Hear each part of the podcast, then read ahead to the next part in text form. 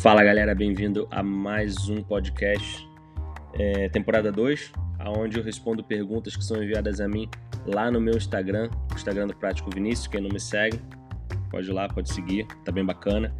E a pergunta de hoje é a seguinte: se eu usei a técnica Pomodoro para estudar quando eu estava estudando lá para o processo seletivo 2006.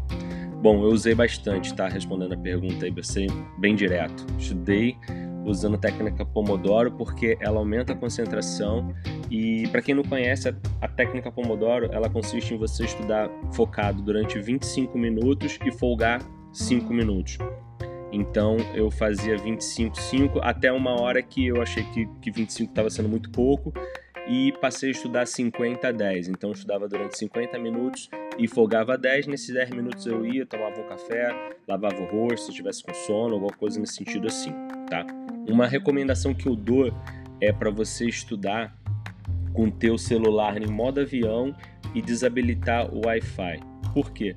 Porque você não vai ter distração com, com bip, com ligação, com WhatsApp, com nada.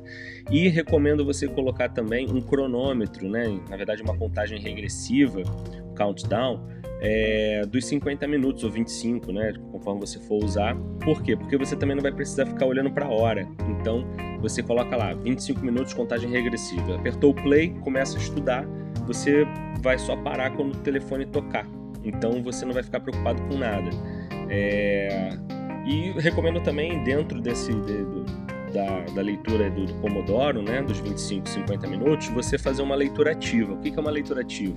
É você estar tá lendo e escrevendo ao mesmo tempo. Então você vai ler, você vai escrever o tópico que seja mais importante dentro daquele parágrafo, você vai fazer um resumo do que você está lendo, você pode colocar é, dentro de um mapa mental, entendeu? Que é uma outra técnica. Então você consegue fazer várias coisas ativando aí, fazendo essa leitura ativa e dentro do Pomodoro. Então eu recomendo bastante quem está estudando para qualquer tipo de concurso é, procurar fazer essa técnica, porque é uma técnica que ajuda muito na concentração, ajuda muito no foco e é isso aí, galera. Espero que tenha respondido a pergunta aí. Até o próximo episódio.